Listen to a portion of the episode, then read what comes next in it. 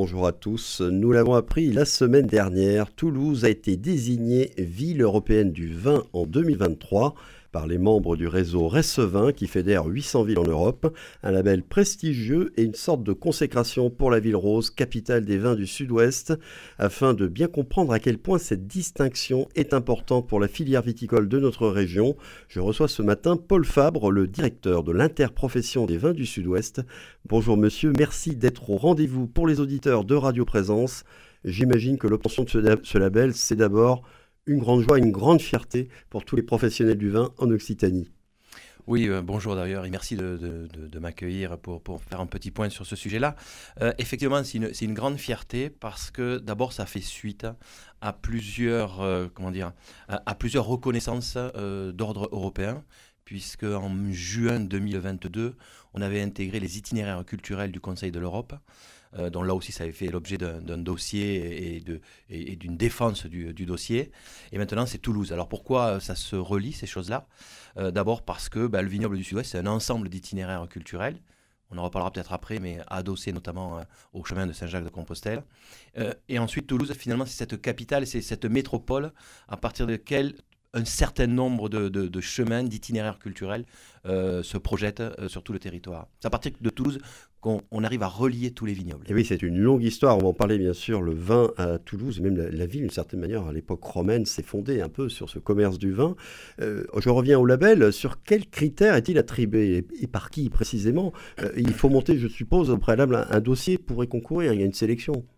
Donc, effectivement, c'est le réseau Reste-Vin que, vous évoquez, qui est un, réseau, le réseau des villes euh, du vin euh, en Europe, et qui est un énorme réseau. Et, euh, et leur objectif, c'est de montrer la dimension culturelle du vin. Et donc, à partir de là, il faut monter un dossier qui permet de justifier que cette ville, ou qu'une ville en particulier, a une histoire avec le vin. Et même si ça n'apparaît pas immédiatement à l'esprit, Toulouse, euh, ville de vin. En fait, quand on regarde l'histoire, on s'aperçoit que oui, euh, Toulouse est une ville de vin. Vous l'avez dit, euh, Tolosa a été créé par les Romains justement pour permettre le négoce du vin à partir du port de, Toulouse. C'était la jonction finalement entre la Méditerranée et, l'Atlantique et, et l'Aquitaine. Et puis après, ça a été un port qui a duré dans l'histoire. Et si vous regardez bien d'ailleurs, toutes les, toutes les rivières, que ce soit euh, euh, le Gers, le Lot, l'Aveyron, toutes ces rivières-là vont dans la Garonne. Et de facto, ça place euh, Toulouse au cœur de, ce, commerce du vin. D'ailleurs, si vous me permettez, souvent on dit on a deux axes historiques. On a un axe qui est vraiment lié à Compostelle, qui va, si on le simplifie, de l'Aveyron au Pays Basque, mais en fait il y en a beaucoup plus de chemins. Et ensuite, il y a un axe fluvial qui est celui de la Garonne, et c'est là où Toulouse se pose au cœur. Alors c'est ce que vous avez mis en avant, je suppose, dans ce dossier. Il y a, d'autres critères qui ont permis de faire la différence avec les, autres villes ou les autres régions. Ce pas forcément des villes, je crois, qui étaient concurrents. D'ailleurs, qui étaient les principaux concurrents de Toulouse? Alors, il, y a eu, il y avait énormément de, vignes en Espagne, euh, en Italie, euh, euh, en Grèce et, ailleurs, et au Portugal. au Portugal, alors cette année, il y a un peu aussi une originalité, c'est que Toulouse est reconnu et le Douro, mais dans son ensemble, hein, l'ensemble de la région Douro a été reconnu. Nous, c'est la ville de Toulouse qui, qui est reconnue. les autres éléments, en fait, au-delà de l'histoire, c'est au-delà de l'histoire, c'est quand même euh, l'actualité, parce qu'en fait, Toulouse, c'est une ville universitaire du vin. Euh, on a des diplômes à l'école de commerce de Toulouse, à Toulouse Business School. On a un diplôme national d'œnologie qui est unique en France parce que c'est un, diplôme par, euh, par formation continue et par alternance. nous avons aussi deux écoles d'ingénieurs, nous avons plusieurs formations de sommellerie, euh, euh, des, formations de techniciens agricoles, etc., etc. Et donc, en fait, on s'aperçoit, il y a même une école doctorale de sociologie et de géographie qui travaille sur les thématiques du vin. Donc, en fait, euh, cette histoire, elle est vivante, elle est extrêmement vivante. Et voilà, ça, ce sont des choses que nos auditeurs ne doivent pas connaître, à part ceux qui sont peut-être vraiment immergés dans ce milieu. Qu'est-ce que ce label Ville européenne du vin 2023 va apporter à la ville et à la région qui l'obtiennent Là, je parle de Toulouse, bien sûr, c'est ce qui nous intéresse.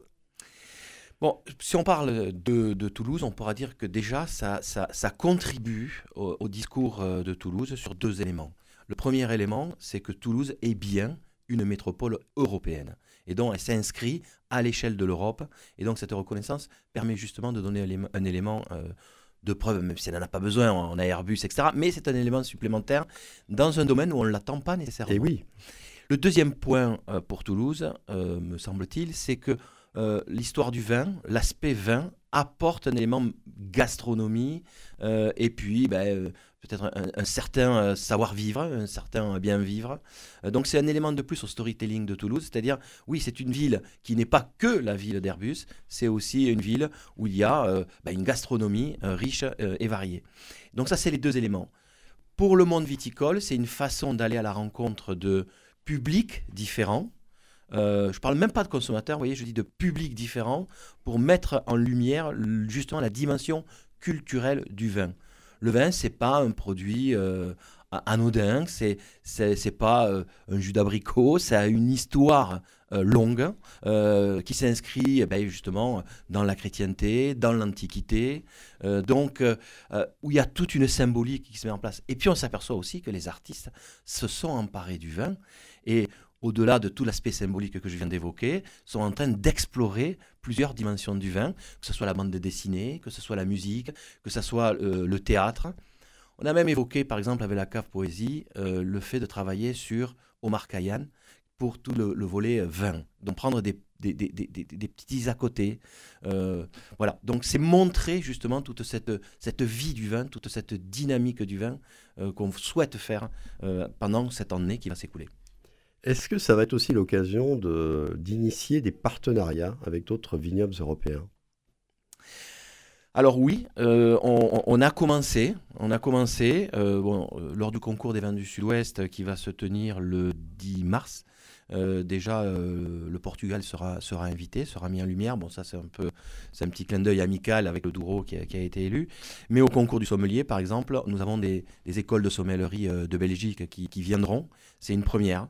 Euh, c'est la première fois où des écoles de, sommellerie d'autres pays vont, euh, vont venir se, se, frotter aux sommeliers euh, aux élèves sommeliers français. Puis on a même des projets, puisque c'est une demande qui nous a été faite, de par une, une, école de sommellerie de Sicile. Alors évidemment, la condition sera d'une certaine manière la francophonie, mais quand même, on voit que on va au-delà des simples pays francophones. Il y a des liens qui sont en train de se créer.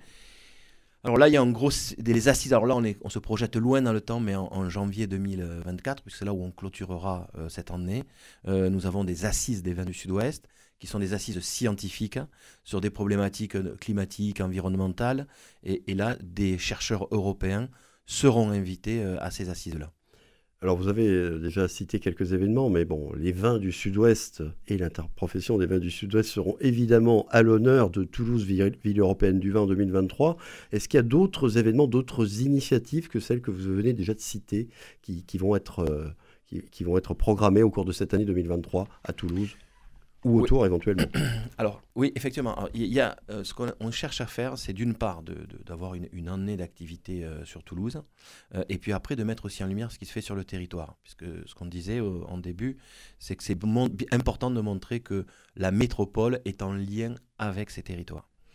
donc oui, effectivement, il va y avoir un certain nombre d'événements. Donc j'ai cité, j'ai cité, j'ai cité la peinture. Il y a par exemple un atelier de peinture qui a décidé d'avoir comme thématique d'avoir comme thématique le vin. Euh, et donc, il va travailler euh, sur cette, sur cette thématique-là. et lors de la, de, la, de, de, de, l'exposition finalement du travail, nous aurons une performance de peinture avec une grande toile à six mains qui sera, qui sera, qui sera peinte en direct. voilà, donc ça c'est un événement peinture, mais il y a des choses, par exemple on travaille sur une exposition photo sur les femmes du vin, euh, parce qu'on s'aperçoit que le monde du vin, euh, il y a énormément de, femmes qui travaillent. Alors c'est une évidence, en fait, c'est une évidence, mais on voulait, le mettre, euh, on voulait le mettre en lumière dans le cadre d'une exposition photo. nous, sommes en train de travailler aussi avec le cinéma, puisqu'il y a un festival de, cinéma, de court métrage sur les vignerons d'Europe avec des réalisateurs européens et donc là, on est en train de, travailler à la programmation. D'ici 15 euh, jours, 3 semaines, les choses seront à peu près calées. Euh, voilà. Euh, il y a la bande dessinée aussi, puisque la bande dessinée s'est emparée de la viticulture. Sur, déjà, il y a une très belle bande dessinée sur l'histoire du vin. il y a de très très grands artistes dessinateurs qui sont emparés aussi. Et là, on, va créer des, conférences et des, rencontres sur ces sujets-là. Autre exemple un peu, alors je vais faire un peu décalé pour vous montrer qu'on est dans, à la fois dans le classique et dans le, dans le moins classique. Euh, dans le classique, euh, nous, allons, sommes en train de, monter un, projet avec les Mal au cœur, qui est une polyphonie euh, masculine qui, est, connu à Toulouse, qui est bien connue à Toulouse et qui fait de très très belles choses. dont là, il y a un concert qui, sera, qui va être mis en place. Et enfin, on est en train de travailler avec un, avec un groupe de jeunes qui ont créé le Bacchus Social Club et là qui va partir plus sur la musique électronique. Donc voilà, on va essayer d'aller voir des publics extrêmement différents. Un peu tous azimuts, effectivement, vers toutes les générations. Euh, pour terminer, un mot sur la, situation des vignobles et des vignerons du Sud-Ouest. Comment se portent-ils après l'épisode de la crise sanitaire et face à celui de la crise actuelle avec la hausse des tarifs de l'énergie et de certaines matières premières? Alors effectivement, là c'est le côté le plus, euh, le plus rêche hein, de, de, la viticulture. Alors il y a plusieurs, on cumule plusieurs difficultés. On va dire qu'on est une filière quand même un peu sous tension. Euh, le premier élément, quand même, c'est le facteur euh, climatique qui impacte très très durement. la sécheresse l'été. En fait, on a tout. On a, on a de la sécheresse, on a, on a du gel. la grêle. La grêle. Euh, donc c'est vrai que tous, les, tous les secteurs ne sont pas frappés de la même façon. Donc ça, ça génère une perte de, ça a généré une perte de récolte, clairement. Donc on est sur deux années de petites récoltes. Ça, c'est, une difficulté parce que ça, ça, ça, empêche d'approvisionner certains marchés. Et puis, euh, le, le, l'autre élément, c'est effectivement la, crise actuelle, euh, qui est du fait de la guerre qui crée des tensions sur les matières premières, ce qu'on appelle les matières sèches, euh, le verre, les, les, bouchons, etc., etc. Donc ça veut dire qu'on a une hausse de nos intrants. Euh, donc ça, de facto, euh, ça va, ça va se retrouver sur, sur le prix, même si on ne peut pas faire n'importe quoi quand même, parce que les Français sont pris dans l'inflation. Donc on a, une, on a une, une, consommation qui est, on va dire, un peu en ralentissement, qui est en ralentissement en ce qui nous concerne. Voilà, mais c'est propre à toute la France, dans la réalité. Alors il y a des marchés on, travaille quand même sur les marchés à l'export qui permettent aussi euh, d'équilibrer euh, les choses. Par contre, la, situation, n'est pas, dramatique pour, pour le sud-ouest, dans le sens où euh, on a bien équilibré nos stocks, on a bien utilisé les stocks pour commercialiser les vins qui manquaient. Voilà, il faut que l'année 2020, le millésime 2023 soit un bon millésime pour qu'on reprenne la bonne direction. les difficultés qui sont peut-être appelées à durer, en revanche, c'est celles qui sont liées au réchauffement climatique, je suppose, et à, l'eau aussi, hein, au problème de l'alimentation en eau, parce que euh, les, vignerons sont aussi concernés. Et puis ces épisodes de grêle, de, gel tardif au printemps, j'ai l'impression, ont tendance un peu à se multiplier ces dernières années. Est-ce qu'il y a des, perspectives là-dessus, euh, euh, des, des prévisions qui laissent entendre que ça pourrait se durer? Ah, on pense qu'on est rentré dans, un cycle long de, changement. Euh, en fait, le problème, c'est que comme l'hiver est relativement doux, euh, la vigne, euh, les bourgeons se remettent plutôt, bah, comme toute la végétation, on le constate. Hein, exactement. et donc, hein. quand le gel arrive, alors a quelques années, il serait arrivé, il n'aurait pas fait de dégâts. Là, maintenant, il fait un dégât parce que ben, le, cycle de la vigne a, repris. Et voilà. Donc, nous, ce qu'on a mis en place, c'est un travail qui s'appelle So Adapt avec euh, l'Institut français de la vigne et du vin Pôle Sud-Ouest, euh, donc euh, notre institut de recherche, on va dire, sur SoAdapt, c'est-à-dire comment on va adapter le vignoble du Sud-Ouest à ces évolutions-là. Et on s'aperçoit qu'il n'y a pas de solution unique. c'est un ensemble de réflexions qu'on doit, doit avoir. c'est aussi, vous avez évoqué la question de l'eau, c'est aussi une question de l'eau qui se pose pour l'agriculture, pour la vigne, mais aussi pour les villes. Et quelle va être finalement euh, la collaboration entre les villes euh, les collectivités en général, la région par exemple. Exactement. Donc il y a un énorme travail qui est fait. Le Conseil régional Occitanie fait aussi un énorme travail euh, pour nous accompagner dans cette, dans cette, dans cette réflexion-là, dans ce travail-là. Concrètement, on est quand même accompagné parce que les élus ont, conscience clairement de cette et ont pris en, charge le, problème.